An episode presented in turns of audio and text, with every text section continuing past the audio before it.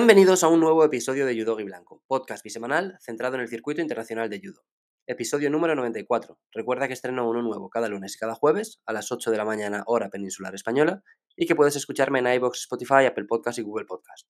Si te gusta Judo y Blanco y quieres ayudarme a que el programa crezca, puedes hacerlo de forma gratuita en la plataforma desde la que me estás escuchando.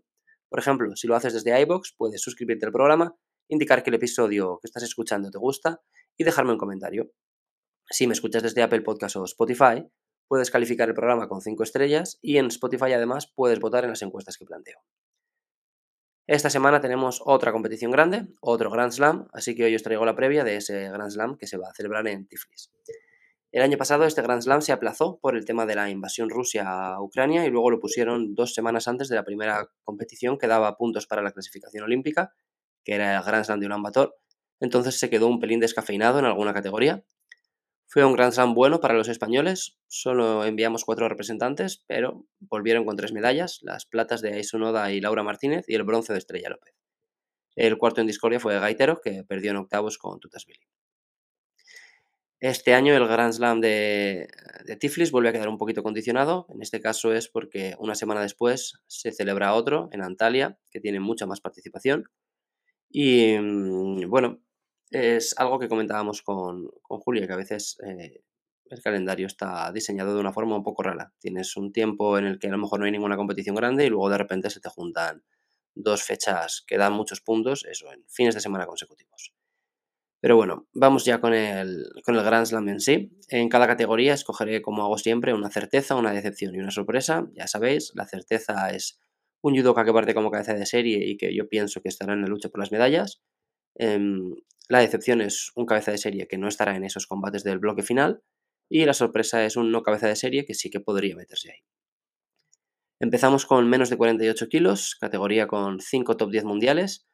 Abu Zakinova de Kazajistán, Skuto y Milani de Italia, Gambatar de Mongolia y Nikolic de Serbia, que son las números 4, 7, 8, 9 y 10, respectivamente. Hay dos españolas en la lista, Laura Martínez, que parte como cabeza de serie, y Mireia La Puerta, que no. Laura se quedó muy cerquita de la medalla en su última compe y Mireia va a ser mi certeza aquí, porque, bueno, en el momento en el que grabo esto no figura entre las ocho mejor ranqueadas, pero mm, últimamente es una de las judokas de, de su categoría, ¿no? Una de las mejores judokas de este menos de 48 kilos. Lleva tres medallas en las tres compes en las que ha estado este año y pienso que aquí podría repetir. Mi certeza va a ser Gambatar, que viene de quedarse a las puertas de la medalla en Tel Aviv y en el Masters. Em, diría Abu Zakinova, pero es un poco obvio porque es la mejor ranqueada y tal. Entonces, pues también me apetece arriesgar un poquito en algunas, aunque en otras eh, aseguro. Y, no, no me la juego tanto. Y como posible decepción, pues creo que la cabeza de serie más flojita a lo mejor es Maridi Vargas, pero es que creo que hay mucho nivel aquí. O sea, a veces hay dos o tres nombres más flojitos entre los cabezas de serie, pero aquí creo que van a tener que sudar desde el principio. E incluso por los nombres que hay fuera de las cabezas de serie, porque aparte de Mireia, que ya he hablado de ella, pues hay varias judocas más que pueden aguar la fiesta cualquiera. Tenemos a la serbia Stojadinov, que viene de ganar en Tashkent. Tenemos a la alemana Menz, que es la vigente subcampeona del mundo. A la china Wu, y como siempre, pues es una categoría con muchas compatriotas, ¿no? en las cabezas de serie vemos a, a y a Scuto de Italia, y a Gambatar y Babudorj de Mongolia. Luego están Laura y Mireia de España, por supuesto, Stojadinov y Nikolic de Serbia. Y en Francia veremos a Viu y a Espadiña, porque Ponti y Bukli estarán en Antalya la semana que viene. Menos de 60 kilos, tres top 10 mundiales, que son Sardalasvili y Chivimiani de Georgia y en Taiván de Mongolia. Números 5, 10 y 8, respectivamente. Hay otro georgiano más entre los cabezas de serie, que es Nozadze, y esta es una muy buena oportunidad para ver cómo andan los tres e intentar adivinar quién será el elegido para el campeonato del mundo, porque no creo que vayan a doblar en menos de 60 la representación. Volveremos a ver al campeón del Grand Slam de Tashkent, Kim, pero no hay más coreanos en la lista. Azerbaiyán envía a Bairamov y a Huseinov, pero no estará Agayev, tampoco estará Mekaize, porque Francia envía a Buda y a Baladier Picard. Es decir, que hay varios judokas muy buenos, pero tenemos varios países con gente, o dos, tres judokas top, por así decirlo, que no están enviando a los mejores. No sé si los estarán reservando para Antalya, pero em, es algo que sí que está sucediendo en otras categorías, así que podría ser que, aquí también. Como posible sorpresa, me quedaría con Valadier Picard, pero voy a arriesgar un poquito más y diré al brasileño Takaki, que lleva varias compes pasando alguna ronda. Le recuerdo una victoria, por ejemplo, al italiano Angelo Pantano, y creo que con algo de suerte en el sorteo, pues puede llegar más lejos de lo habitual. Como certeza me quedaré con Kim, que es verdad que hay tres georgianos entre los cabezas de serie y que probablemente los tres llegarán lejos, pero Kim también, también es de los que falla poquito. Y como posible decepción, quizá Samsadin, que se cruzaría en cuartos con Sardalas Billy. Lo normal creo que sería ver a varios georgianos peleando por las medallas aquí, eh, bueno, aquí en, en casi todas las, las categorías masculinas. Menos de 52, hay tres top 10 mundiales, que son la representante de Kosovo, Krasniki, la uzbeka Keldi y la representante de Israel, Primo. Números 3, 4 y 6 del mundo. Es la segunda compe del año para Krasniki, que viene de ganar el Grand Slam de París, y para Keldi que pinchó en Tashkent hace un par de semanas, compitiendo en casa. Lo normal sería ver una final entre estas dos, pero hay que ver cómo llega Keldi Dos españolas en la lista, Ana Pérez, que parte como cabeza de serie, y Marina Castelló, que sumará su segunda presencia en Grand Slam tras haber estado en París. Viendo la lista, creo que hay cuatro judocas bastante superiores, que son las tres cabezas de serie y Ana, y que a partir de ahí la cosa se abre mucho. Pero creo que veremos por lo menos a, tres de estas cuatro en semifinales. Luego hay varias que pueden sorprender, pues por ejemplo las dos bronces del Grand Prix de Portugal, que son Van Crevel de Países Bajos y Weil de Moret de Francia, e incluso Creo que hasta Marina podría llegar lejos si tiene más suerte en el sorteo que de la que tuvo en París, donde se cruzó muy pronto con Krasniki. Como sorpresa me voy a quedar con Van Crevel, que además del bronce en Portugal ganó, ganó otra medalla en el Open de Roma hace unos días. Mi posible decepción es la belga Rioud, porque iría contra Krasniki en cuartos y en repesca o contra Ana o contra Masha Balhaus. Y mi certeza es, es española. Vamos a barrer un poquito para casa pero es que Ana Pérez lleva un 2023 muy bueno. Es cierto que tiene el cruce en cuartos con Ballhaus, que es un cruce con trampa, porque la alemana pues, llega en buena forma y con muy buena dinámica tras ganar el Grand Slam de Tashkent, cargándose en la final a Isisime. Pero eh, se cruzaron en Tel Aviv y ganó Ana, y creo que aquí volvería a partir como favorita si se da este enfrentamiento. Menos de 66 kilos, tres top 10 mundiales, que son Billy de Georgia, John Don Perenley de Mongolia y Yadov de Ucrania, números 3, 5 y 6 respectivamente. Hay dos españoles en la lista, Alberto Gaitero y Adrián Nieto. Gaitero parte como cabeza de serie y Adrián no, eh, se ha quedado a nada. Creo que es una competición en la que se puede dar un buen resultado para los dos. Y esta es una de las categorías masculinas donde Georgia quizá tenga un poquito menos de poder, con solo un cabeza de serie, que es Billy aunque Tutasvili ganó una plata aquí el año pasado y Nadirat se viene de ganar un bronce en Tel Aviv, así que tampoco podemos descartar que haya más de un georgiano en rondas avanzadas. Para mí, personalmente, lo más destacado eh, de este Grand Slam, o sea, de este peso en este Grand Slam, es que vamos a ver por primera vez en 2023 a John Perenley. El campeón de Asia estará en Georgia y también en Antalya la semana que viene y voy a quedarme con él como certeza porque es un judoka que falla muy poquito, en sus últimas 22 compes ha llegado por lo menos a cuartos en 20 de ellas y se metió en la lucha por las medallas en 17. O sea, es un, clásico y un judoka muy entretenido de ver, por lo menos para mí. Como sorpresa diría que Nadirat se puede repetir, pero voy a quedarme con el armenio Galakian, que ganó un bronce en el Open de Sofía hace unas semanas y dejó un par de opones muy chulos. Yo no vi ese Open entero, mm, pero unos días después repasé los combates de los españoles y Galakian ganó a David Alves, creo, y cuando un español pierde contra un rival que me llama la atención por algo, aunque sea por una tontería, pues muchas veces eh, sigo viendo los combates de ese otro judoka o intento verlos. Y recuerdo un par de acciones chulas del armenio. Pero bueno, que si luego pierde la primera cambio tampoco me sorprenderá porque no, le conozco mucho, o sea, no le conozco de nada más que de, esta competición. Y como decepción, pues tal vez el, el kazajo Kirgizbayev, que lleva más de un año sin meterse en ese bloque final en un Grand Slam, aunque creo que sí que estuvo eh, en el podio del Campeonato de Asia. Me suena que sacó un bronce. Es una competición importante para Mateo Piras. Eh, Italia ha enviado a las chicas top aquí, pero reservan a los chicos para Antalya. Creo que van todos menos los de 90, que son Parlati y Mungai. No sé por qué no va Mungai. Parlati creo que no va porque creo que ha pasado por quirófano. O bueno, este fin de semana eh, hemos visto fotos de, él en una cama de hospital en redes sociales, así que me imagino que ese es el motivo por el que no va a Antalya no sé cuánto tiempo tendrá de baja. Le, envié un mensaje preguntándole, pero ahora, falta que, responda y me lo explique. Y nada, o sea, volviendo a, lo que comentaba, mm, Italia manda como que a los chicos mm, de equipo A o los top, la primera línea, reserva a los chicos para Antalya, pero aquí mandan también a, a varios chicos, ¿no? Que son como que no las principales caras de sus categorías o no son los más habituales. Y Piras se ha caído de esa lista en la que sí que estuvo el año pasado con Elios Manchi, representando los dos en menos de 66, porque ahí pues han metido ya a Fabio Basile, que ha bajado de 73. Así que si Piras quiere volver a posicionarse en ese grupo, pues necesita buenos resultados y aquí tiene la oportunidad de conseguir uno. Él viene de ser séptimo en Tashkent. Menos de 57 kilos, tenemos cuatro top 10 mundiales, que son la canadiense Jessica Klimkate, la brasileña Rafaela Silva eh, y Eteri Parteriani y Nora Jakova, representantes de Georgia y Kosovo. Son los números 1, 3, 5 y 8 respectivamente. Tenemos a las dos últimas campeonas olímpicas, que son Jakova y Silva, también a las dos últimas campeonas del mundo, que son Silva y Klimkate, y es una lista en la que vuelve a haber dos españolas, como en 66, en 48, en 52, y vamos a ver que hay más categorías en las que doblamos representación. En este caso tenemos a Hayone Kisoain y a Marta García. Es una categoría difícil, o sea, sobre el papel es más complicado pensar en que España pueda conseguir un buen resultado aquí.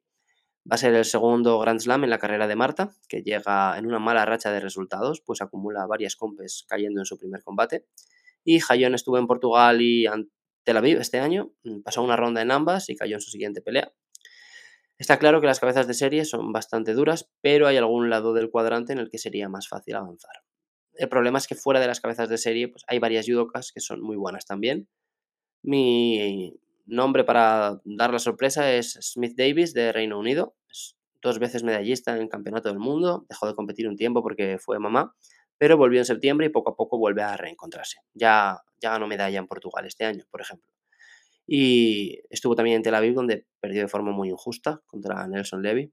Desde mi punto de vista, vaya, yo creo que la israelí debería haber visto el tercer sido. Pero bueno, Smith Davis tiene todavía por delante a su compatriota Lil Nairn, pero yo creo que la acabará adelantando más pronto que tarde. Y aparte de ella, pues hay, otros, hay otras judokas guays fuera de las cabezas de serie. ¿no? Tenemos a Montsedev de Mongolia, que sacó un par de medallas importantes el año pasado, o la alemana Seija Valhaus, que ha ganado un par de medallas en Open este mismo año. Como certeza, aquí sí que voy a ir a lo fácil y aseguro, entre comillas, con Liparteliani, que juega en casa, y creo que Jessica Lima puede ser esa cabeza de serie que se caiga, porque si logra llegar a cuartos, lo más normal es que ahí se cruce con su tocaya Klimkate y en repesca se enfrentaría a la campeona olímpica Jakova o a la alemana Starke, que recientemente ganó una medalla en Tashkent. Menos de 73 kilos, penúltima categoría con doble representación española, solo dos top 10 mundiales, que son el georgiano Savdatovsvili y el mongol Sendochir, números 1 y 3, que son además los dos últimos campeones del mundo. Representando a España tendremos a Salva Cases, que parte como cabeza de serie, y a José Aranda.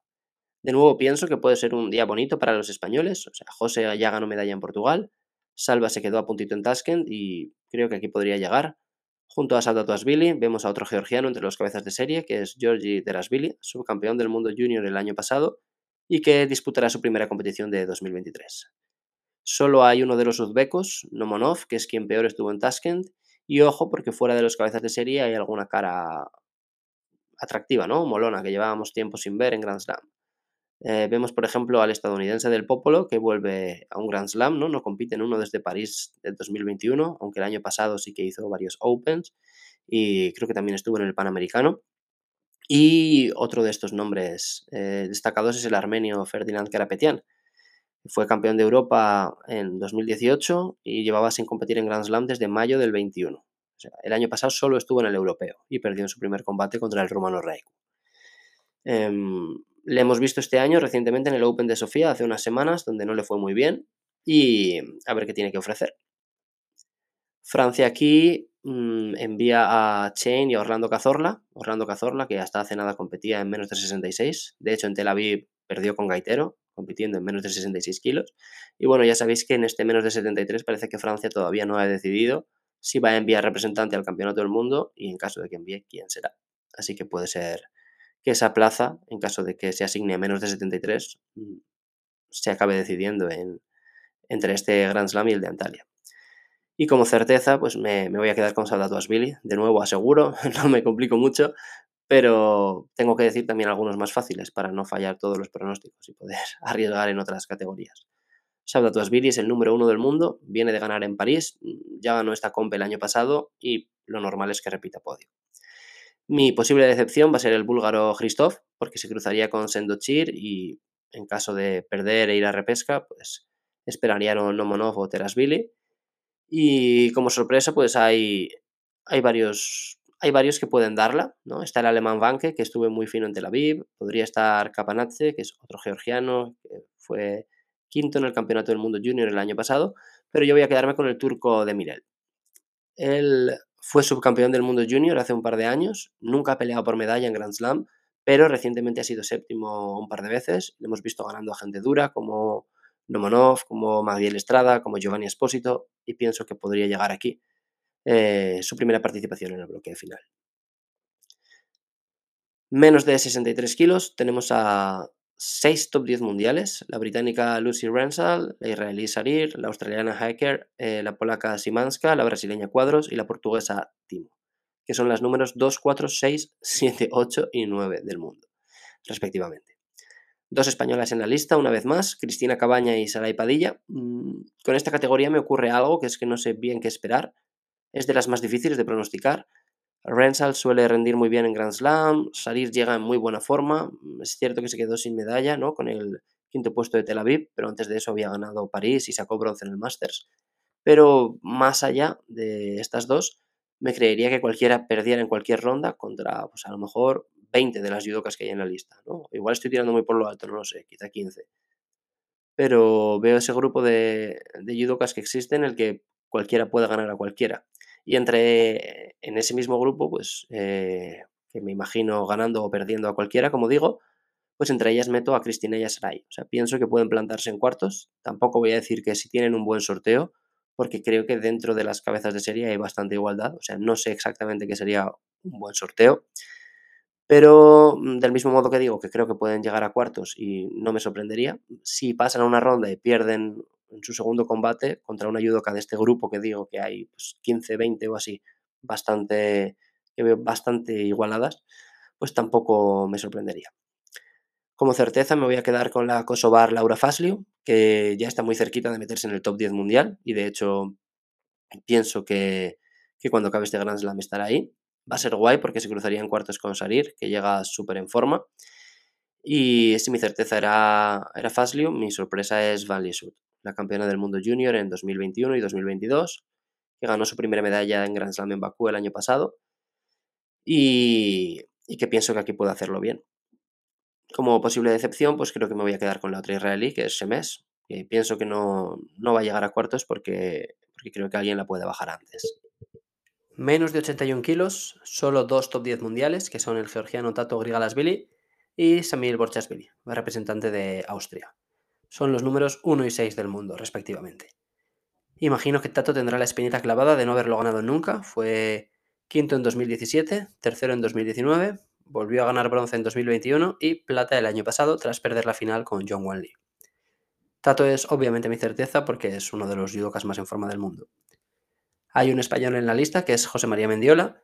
Va a disputar su cuarta competición del año, pasó una ronda en Tel y Portugal y cayó en primera en París. Así que a ver si tiene suerte y sobre todo consigue evitar a Tato Grigalasvili hasta por lo menos cuartos de final. Para posible decepción voy a quedarme con el ucraniano Kripchats, que en sus 12 participaciones en Grand Slam nunca ha peleado por las medallas. Y como sorpresa tengo varios candidatos. Em, por un lado están Uryov y Turaev, que a lo mejor están ya un poquito más cómodos en esta categoría, que todavía es nueva para ellos. Lo mismo el moldavo Sterpu, que ya probó suerte el año pasado, luego bajó a 73 para el Campeonato del Mundo pero ha vuelto a subir y el otro día ganó un oro en un Open. Pero mi favorito para, para dar la sorpresa es Dominic Ressel. Yo creo que si él logra evitar a Grigalasvili, va a sacar medalla fijo, viendo el resto de la lista. Y personalmente me gustaría que se cruzara con Borchasvili, porque no han vuelto a cruzarse desde el combate por el bronce en los Juegos de Tokio, y como espectador me gustaría mucho ver esa pelea. Al final, Ressel es un tío que suele hacerlo bien en Grand Slam, tiene creo que son seis medallas, y si está inspirado reparte o sea, reparte piñas muy chulas de ver. Es un tío que a mí me entretiene bastante. El año pasado en Antalya, por ejemplo, tiene un combate con Casey en el que le metió una leche espectacular. Y ese día también se cargó a Said Molay, que son pues Casey y Molay serán dos top 5 de la categoría seguro. Y si te pones a estrechar el cerco, puede que top 4 e incluso que alguien te defienda que son top 3, o sea, los mejores junto a Grigalasvili. Habría que ver si no hay algún japonés mejor, o sea, quizá pues esté el nombre de Nagase sobre la mesa, pero tampoco es que le hayamos visto súper fino en sus últimas compes. Y bueno, ahora Dominic Russell tiene competencia dentro de su país con Cabelius, que ha ganado un par de medallas importantes este año en París y Tel Aviv, e incluso Gramkop creo que está por delante de él en el ranking mundial. Menos de 70 kilos, hay dos top 10 mundiales que son la neerlandesa Sanne van Dijk y la alemana Butkerit. Van Dijk es la número 2 y Butkerit la número 8. Van Dijk vuelve mm, tras su operación y lo hace en un Grand Slam que ganó el año pasado. Derrotó a Isunoda en la final, de hecho. Recuerdo además que la participación era tan baja que ella, eh, que ganó el oro aquí, Wagner, que ganó en 78, y Tolofua, que ganó en más de 78, empezaron directamente en cuartos de final. O sea, solo necesitaron tres victorias cada una para ganar esas tres medallas de oro. En el episodio anterior hablábamos de esto, Julia y yo, que hay muchas compes, muchas veces muy seguidas, y que esto desvirtúa un poquito el ranking al final. Hay una española en la lista, que es Sara Rodríguez, quien disputará su tercera compe del año tras Portugal y Tel Aviv. Es una lista más flojita que otras, pero sigue habiendo puntos de interés. Puede que estemos en el momento en el que Escochimarro empiece a acercarse a Butkerit, porque Butkerit perdió en su primer combate en Tashkent y allí Escochimarro fue quinta, y después eh, estuvo en el Open de Roma y lo ganó. Es algo que puede ser anecdótico, pero si se mantienen estas dos dinámicas, Scotchimarro puede empezar a reducir la distancia. Como certeza me quedo con la griega Telsidou, que lleva dos Grand Slams rozando la medalla con los quintos puestos de París y Tel Aviv, hay dos británicas entre las cabezas de serie, que son Kelly Peterson Pollard y Jits Brown. Creo que me voy a quedar con esta última como posible decepción, porque se cruzaría con Butkerate en cuartos y en la repesca, pues, o con Espósito o con Telsidou. Y pienso que no partiría como favorita en ninguno de esos duelos. Y para sorpresa me quedo con Sara, porque durante los últimos meses ha ganado a varias de las judokas con las que comparte lista aquí. Y además me parece que viendo la lista tiene a tiro mejorar ese séptimo puesto que consiguió en Bakú hace unos meses menos de 90 kilos. Hay cuatro top 10 mundiales, que son los georgianos Billy y Maituratze, el cubano Silva Morales y el brasileño Macedo. Números 3, 4, 6 y 9 del mundo, respectivamente. El mayor atractivo de la categoría es ver cómo lo hacen los georgianos. Junto a los dos ya nombrados está Bekauri, vigente campeón olímpico, y Margiani, múltiple medallista en Grand Slam y Grand Prix, y bronce en el Campeonato del Mundo en 2017. Pero bueno, la cosa es ver sobre todo a los tres primeros. En principio, Becauri y Billy podrían cruzarse en semis. Eh, molaría mucho, la verdad. Y yo como certeza me voy a quedar con Billy, que ya ganó este Grand Slam el año pasado, que este año ha ganado la única compe que ha disputado, que fue Tel Aviv, y que, que es el que llega más arriba de todos en el ranking. Como posible decepción, pues mi nombre sería Lee Kochman, porque el israelí me parece el más flojito de los cabezas de serie. Y como sorpresa voy a quedarme con el japonés Goikita Jima, campeón del mundo junior en 2017. Estuvo en el Grand Slam de París y perdió en su primer combate. El año pasado solo estuvo en el Campeonato del Mundo por equipos y creo que aquí puede llegar muy lejos, aunque también pienso que si se cruza con cualquiera de los tres georgianos, de los que más he hablado, pues es bastante probable que se vaya fuera. Menos de 78 kilos, volvemos a tener una lista muy atractiva. Hay 5 top 10 mundiales, que son la italiana Belandi, la alemana Wagner, la china Ma, la israelina Nir y otra alemana, que es Bem números 1, 3, 6, 7 y 9 respectivamente. Tenemos a una judoka muy en forma aquí, que es Alice Belandi. Ha ganado sus tres últimas compes y cuatro de las últimas cinco. Y ha demostrado mucha superioridad en esas competiciones. Pero curiosamente, la única que no ganó fue el Campeonato del Mundo y ahí la eliminó una judoka que está en una situación mm, diametralmente opuesta, Wagner. Porque la alemana no, no, pudo romper su mala racha en Tashkent, donde fue séptima, y no sube al podio desde el Grand Slam de Tiflis del año pasado. ¿La romperá aquí? Pues sobre el papel, este Grand Slam tiene una lista más dura que el de Uzbekistán, pero nunca se sabe. Fuera de las cabezas de serie hay un par de nombres que pueden aguarle la fiesta. Luego en cuartos se cruzaría hipotéticamente con la británica Powell y en caso de perder, su repesca sería, también hipotéticamente, con la subcampeona del mundo Ma o la neerlandesa Ausma. En realidad, pues no sé por qué repaso los nombres, porque no creo que sea una cuestión de contra quién va a competir, aunque también tiene su importancia. Pero creo que en este caso el factor decisivo es cómo se encuentra ella. Y como no lo sé, porque no tengo ni idea, pues no tengo ni idea de lo que puede pasar. De nuevo comparte lista con Alina Bem, que como ella fue séptima en Tashkent, y las dos aparecen convocadas también para Antalya la semana que viene. Parece que Oleg, que ganó una medalla de oro en el Open de Roma y que ha ganado cinco Open seguidos, pues tendrá que seguir esperando. Hay otra pareja de compatriotas que llegan en puestos de clasificación a los Juegos Olímpicos ahora, mm, Emma Reed y Natalie Powell, con esta última bastante destacada, pues tiene casi el doble de puntos, 1264 por los 650 de Reed. Como certeza, pues vamos a lo fácil y me quedo con Belandi. Pues es, que es una de las judokas más en forma del mundo, o sea, en cualquier categoría además. Como posible decepción, voy a decir a Bem. Le espera a Lanir en cuartos, que tampoco está súper fina, pero no es una rival fácil. Van 1-1 en sus duelos particulares. Y sobre todo porque si pierde aquí su repesca sería o Belandi o la ucraniana Litvinenko, que fue bronce en el Campeonato del Mundo y que este año ya ha ganado una plata en el Gran Prix de Portugal. Fuera de las cabezas de serie, pues creo que quien podría sorprender es Kuka, de Kosovo. Ha ganado varias medallas importantes durante el último medio año y este año ya la vimos subir al podio en Portugal.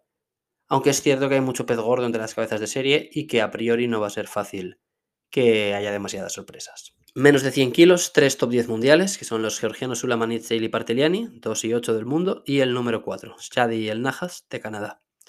A partir de aquí, la lista es bastante más floja, hay algunos nombres más, como el brasileño Buzacarini, pero me parece que aquí habrá final de georgianos, que podría ser la primera vez que Liparteliani y Sulamanidze se enfrentaran en el circuito internacional. Al ser en Georgia, sería un duelo incluso simbólico, ¿no? Entre la leyenda que sigue ganando contra el joven ya sentado y que parece que podría dominar la categoría durante los próximos años.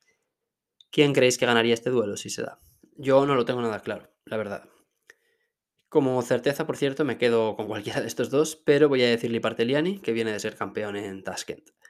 Como posible decepción, el, mi nombre es Minaskin de Estonia. Me río un poco porque tengo la sensación de que siempre le escojo a él. Me pasa algo parecido con Bunchik en 66. Pero no sé, me sabe fatal, pero lo peor es que con Minaskin siempre acierto. O sea, aquí hay otros nombres que podría decir, como Kumbrick, pero en principio voy a mantenerme fiel al bueno de Minaskin. Y como posible revelación, pues está González, que sacó medalla en Tel Aviv. Tenemos al serbio Bojan Dosen, que, que puede dar algún que otro susto, pero yo voy a bajar un poquito más en el ranking y me quedo con el francés Alexander Idir que ha estado ya en dos Juegos Olímpicos, tiene más de 10 medallas entre Grand Prix y Grand Slam, ha sido dos veces bronce en el europeo y si bien es cierto que su mejor momento pues, fue años atrás, también es cierto que en esta lista no hay eh, tanto talento o tanta pólvora como otras veces y Francia además no ha seleccionado a nadie en menos de 100 para el campeonato del mundo. No creo que vaya a ir él, pero si de repente lo hace bien aquí, y tiene un par de compras buenas, pues no sé, de cara al campeonato del mundo no, porque creo que no tiene competiciones suficientes para hacerse hueco. Pero la realidad es que este es probablemente el peso masculino más abierto e igualado por lo bajo de Francia. Tienen a Livette, o Livet, no sé cómo se pronuncia, que fue campeón del mundo junior el año pasado, pero tampoco ha acabado de tirar la puerta abajo compitiendo como senior, ¿no? Y bueno, no le voy a dar más vueltas porque el lunes pasado hablé un poquito de esto en el episodio en el que os cuento las convocatorias de Francia y Japón para el Campeonato del Mundo. Así que voy a, voy a cerrar ya esta categoría y saltaré a más de 78 kilos. Aquí tenemos a cuatro top 10 mundiales, que son Hersko de Israel, Fontaine de Francia, Siyan Chu de China y Nunes de Portugal. Números 2, 6, 8 y 10.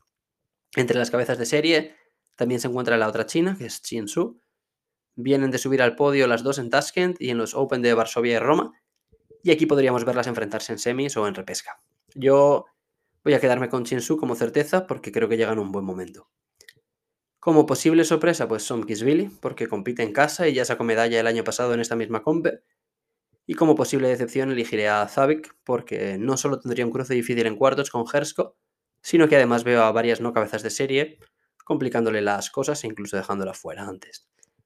Aparte de Somkisvili, pues está Berlicas, que acumula un par de quintos puestos este año, está la italiana Tavano y sobre todo Karen Stevenson, que ha caído de pie en la categoría. O sea, esta va a ser la primera compe en la que veremos juntas a Camps y a Stevenson, las dos de, de Países Bajos, y compitiendo en más de 78, porque Stevenson subió hace nada. O sea, Camps lleva más tiempo consolidada y está por delante en el ranking olímpico, pero Stevenson, que solo ha disputado dos competiciones en esta categoría, ya ha sumado dos medallas, dos bronces. Creo que es otro de los atractivos del día en este más de 78, junto al duelo de chinas. Y en más de 100 kilos tenemos tres top 10 mundiales, que son Andy Granda de Cuba, Odku de Mongolia y Tusisvili de Georgia, números 3, 4 y 8, respectivamente. Entre los cabezas de serie hay otros dos georgianos, que son Billy, campeón del mundo junior en 2018 y ganador de este Grand Slam los dos últimos años, y, y Billy, campeón del mundo junior en 2021 y ganador de una medalla de bronce el año pasado en este Grand Slam. Fuera de los cabezas de serie, hay otro georgiano que también ha sido campeón del mundo, en este caso Demetrasvili, que fue campeón del mundo cadete en 2019 y bronce en el Campeonato del Mundo Junior en 2021. Hay buena cantera de pesos pesados aquí, porque el año pasado creo que, también sacaron medalla em, en el Campeonato del Mundo Junior. Mm, sí, lo estoy consultando ahora, un segundito. En efecto, sacaron, sacaron bronce en este Campeonato del Mundo Junior con Guresitze.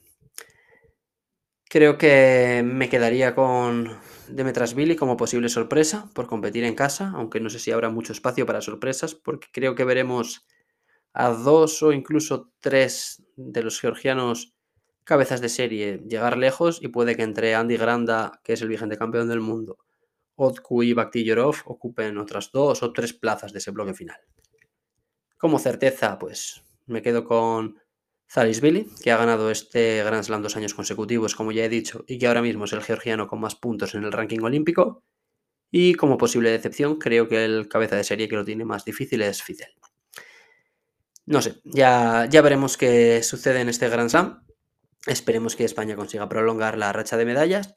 Y con esto finalizo el programa de hoy. Gracias por haberme escuchado. Espero que os haya gustado. Espero que os gustará mucho la entrevista a Julia. Eh, ha funcionado muy bien, como, bueno, como cualquiera de las entrevistas que he hecho.